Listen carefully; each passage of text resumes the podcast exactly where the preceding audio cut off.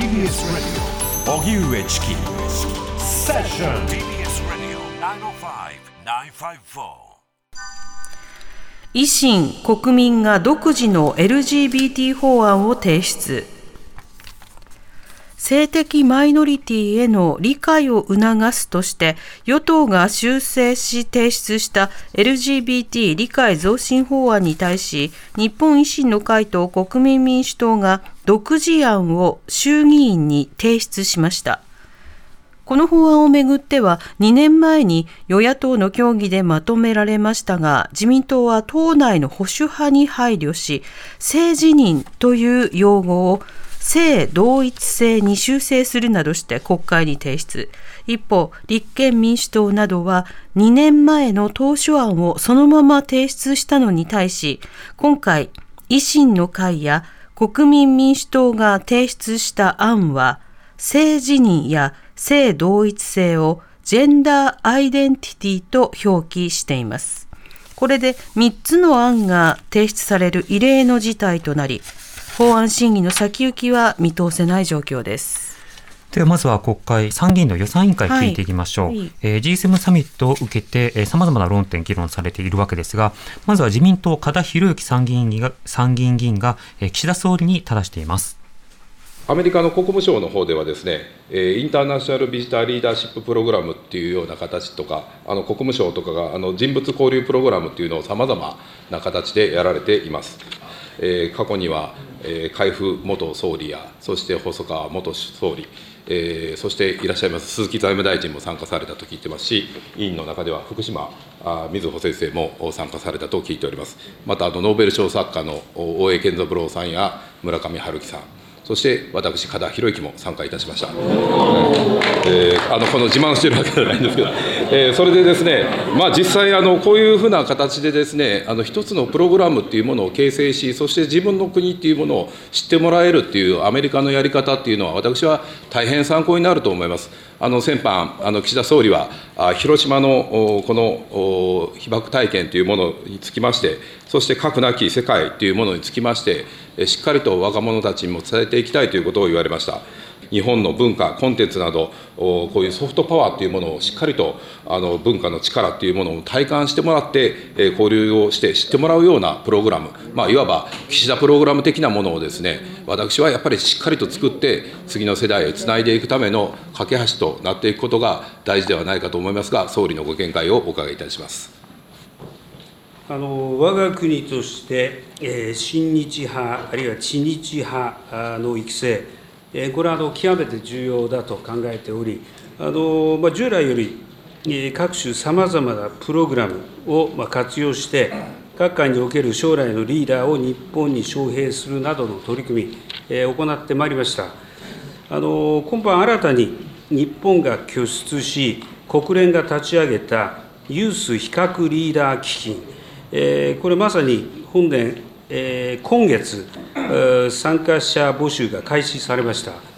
同基金は核兵器国、非核兵器国の双方から未来のリーダーを日本に招き、被爆の実相に触れてもらい、核廃絶に向けた若い世代のグローバルなネットワークづくりを目的とするものであり、事前の研修への参加を含め、今後8年間で合計8、失礼、400名程度の若者の参加、これを目指すこととなっています。日本に対する理解を促進し、ひいては国際社会における日本の応援団となる親日派、知日派の育成のための人物交流に引き続き取り組んでまいりたいと考えております。自民党、加田博之参議院議員と岸田総理のやり取りを聞いていただきました。予算委員会の中で、はい、なんかこう、やじが飛ぶのではなくて、なんか簡単のリアクションが広がるっていう。いや、村上、大江健三郎さん、村上春樹、そして私も参加しました。おー、みたいな。その、長々名前挙げる順番がまたね、ね練られてましたよね。練られてましたね。これ何かっていうと、アメリカの国務省などでは、インターナショナルビジタリーえビビジターリーダーシッププログラムというのがあって、はい。うん、要はそのアメリカについてより知ってもらいつつ、まあ、人材交流をしてるんだよと、うん。うん、でそういうところにいろんな方々を呼んででその国のことを知ってもらうということをやってると、うん、で自分自身はそれをやってもらって参考になったから、はい、今度はその日本、そしてとりわけ広島の被爆体験ということも含めて、海外の人を次々と呼んで、うん、で、いろんなことを知ってもらって、それを発信してもらうっていうことをやるっていうのはいいんじゃないか。うんそれをまあ岸田プログラムって呼んだらいいんじゃないかというふうに言っていたんだけれども、コンセプトをね。コンセプトとして、うん、岸田総理はその質問を、知日派、親日派の育成っていうふうにまあ受け止めた上で、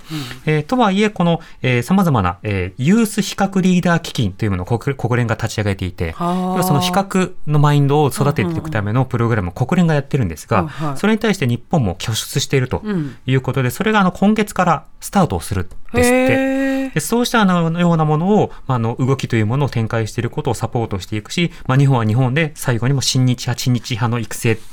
こに力を入れていくんだって話をしてたんですね。で、知日派の育成と、あの、比較感を持った、つまり反核というか、まあ、核について共に学んでもらう、被爆の実装を知ってもらうということは、必ずしもイコールではないとは思うんですが、まあ、そこは割とこうセットになった上で、後半はちょっと議論が進んでいたかなと。ただ、こういったようなことを進めていくという方針が出ているようですね。では一方で立憲民主党田名部、はい、正代参議院議員なんですが、岸田総理の長男である秘書官の翔太郎氏について岸田総理に質問しています。昨年12月30日、まあ、総理のご子息でありますご長男の翔太郎秘書官が、まあ、親戚の方々と公邸内の、まあ、公的なスペースもでの写真撮影などもあったようですけれども、忘年会を開かれたという報道がございました。ま、あのこれは全員、ご親戚の方が、ま、お集まりになって忘年会をされたということなのか、ま、総理もそこにご出席をされていたのか、ま、一連の報道についてご存知だったか、お答えください。はいあのまあ、報道については、年末、まあ、親族の来訪時のものであり、えー、私もあの私的な居住スペースにおけるこの食事の場に、えー、一部顔出しをしました。挨拶もいたしました。あのまあ公邸内の私的な居住スペースにおいて、親族と食事を共にするということについては、特段問題はないと認識しておりますが、一方、あの総理大臣のその迎賓機能、あるいは執務機能を要する、まあ、公的スペースもあるわけでありますので、あのまあ、今回の報道のような行為があったことについては、この報道により、ま、認識したため、事実関係を確認し、え、そして本人に厳しく注意を行った、こういった次第であります私から言わせていただければ、公私混同も甚だしいというふうに思いますよ。それで、総理はそのご子息を秘書官にされたことについて、国会の場で問われたときに、まあ、事務所との連携、あるいは危機管理の報告体制、あるいはネットへの発信などの諸要素を勘案して人事を決定した。まあ、そその総合的な観点から適切その人事は適切だったというようなごご発言されてるんですね。まあ、危機管理の報告体制とおっしゃいますけど、危機管理を報告する側がの危機管理がなってないということは、私はあってはならないというふうに思っています。ご指摘のように、この公邸内には、この迎賓機能、執務機能を有する公的なスペースがあるわけでありますから、そのその点において、報道にありますような、行動、これは不適切であったと,、と認識をしております。いずれにせよ、危機管理について、この十分対応しなければいけないというご指摘、それはその通りであります。この危機管理の点から考えて、今後どうあるべきなのか、これはしっかりとこの、考えなければならない、そういったことを考えした上で、厳重に注意をした、こうしたことであります。はい、厳重に注意したよっていうような、まあ、そうしたような姿勢を示す、はい、でもあの指摘の中でなるほどと思ったのは危機管理の観点からもあの家族息子を秘書官にしたことが必要なんだっていうことをこれまで説明していたのがその秘書官である、まあ、息子がその危機管理上問題のよりの行為を肯定でするってそれどうなのっていうようなことに対して質問するというのは、あなるほどその論理のつなげ方はユニークなんだというふうには思いましたね。やり取り。うん、はい、そうですね。質問と岸田さんって叱る側なのかどうなのかっていうのはちょっとそこは不思議で。そうですよね。うん、だって親族の集いでしょ？うん。うん。でご本人も顔出したっておっしゃってましたから。主催側じゃないの？うん。でもこういうふうに単純に思う。うん。うん、まあね。でもこう息子さんが責められるっていう格好。なのかなって、うん、不可思議ではあります。不可思議です。さて、えー、別件で、維新国民が独自の LGBT 法案を提出ということになっていました。で、これ今、あの自民党公明党で、えー、この性的マイノリティに関する理解増進法というものを出していますね。で、一方で、その、立憲民主党なども、えー、これに対して修正前のものというものについてはもう合意されたんだから、それを出しなさいと言っていることと、うん、あの、立憲などは、えー、それとはまた別途、性的マイノリティに対する差別禁止法というものも提案をしているという状況があるわけですね。これはまあ前々から議論されているということがあるんですね。じゃあ、この日本維新の会と国民民主党の独自案というのは一体何なのかということなんですが、あの、維新らはこれを性多様性理解増進法案というふうに呼んでいるようなんですけれども、あの、これまでの政府案などとの違いというものが5つあるよということが説明されていました。かいつまんで言いますと、まず性自認か、それとも性同一性かというような議論があるんですが、それに対してジェンダーアイデンティティというカタカナでいこうというようなものが一つ。まあ、これが一つですね。まあ、性自認も性同一性もどちらもジェンダーアイデンティティの日本語訳なんですが、うん、性同一性という言葉がこれまで、その性同一性障害という病気と引きつけられてこう語られてきたという背景などもあって、まあ、性自認という言葉を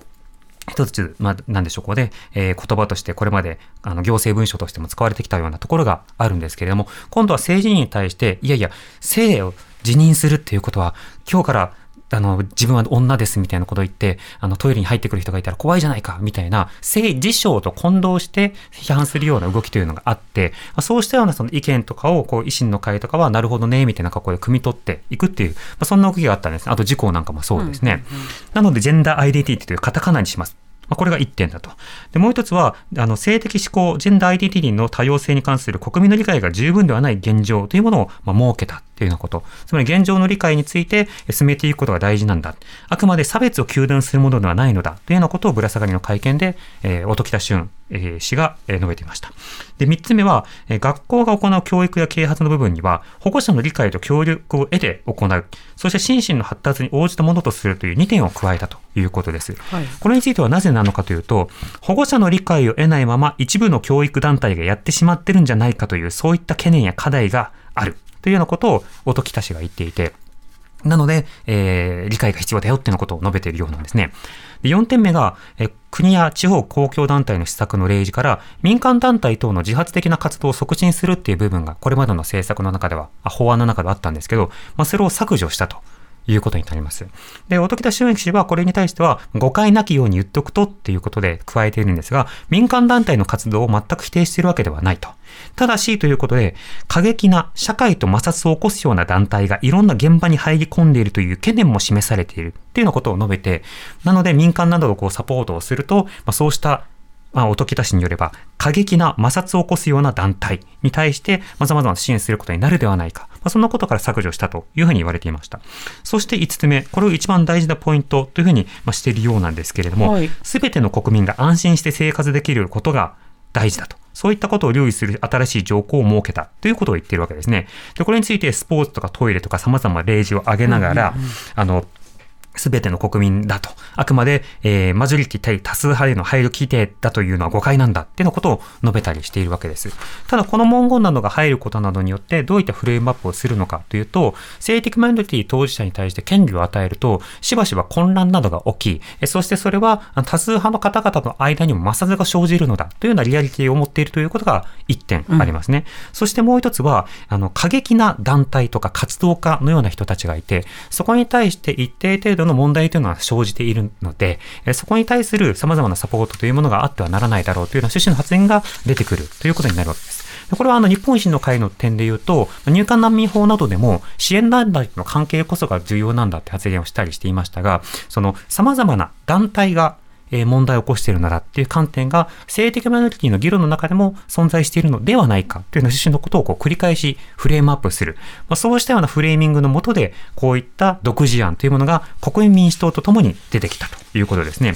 ちなみに国民民主党の、え大塚氏はですね、この提出について、私どもの政党は対立より解決が原則であるというようなことを述べておりまして、現実的な落としどころとして提案したというふうに述べていました。これら3党様々な政党の政策について比べることが必要かと思います。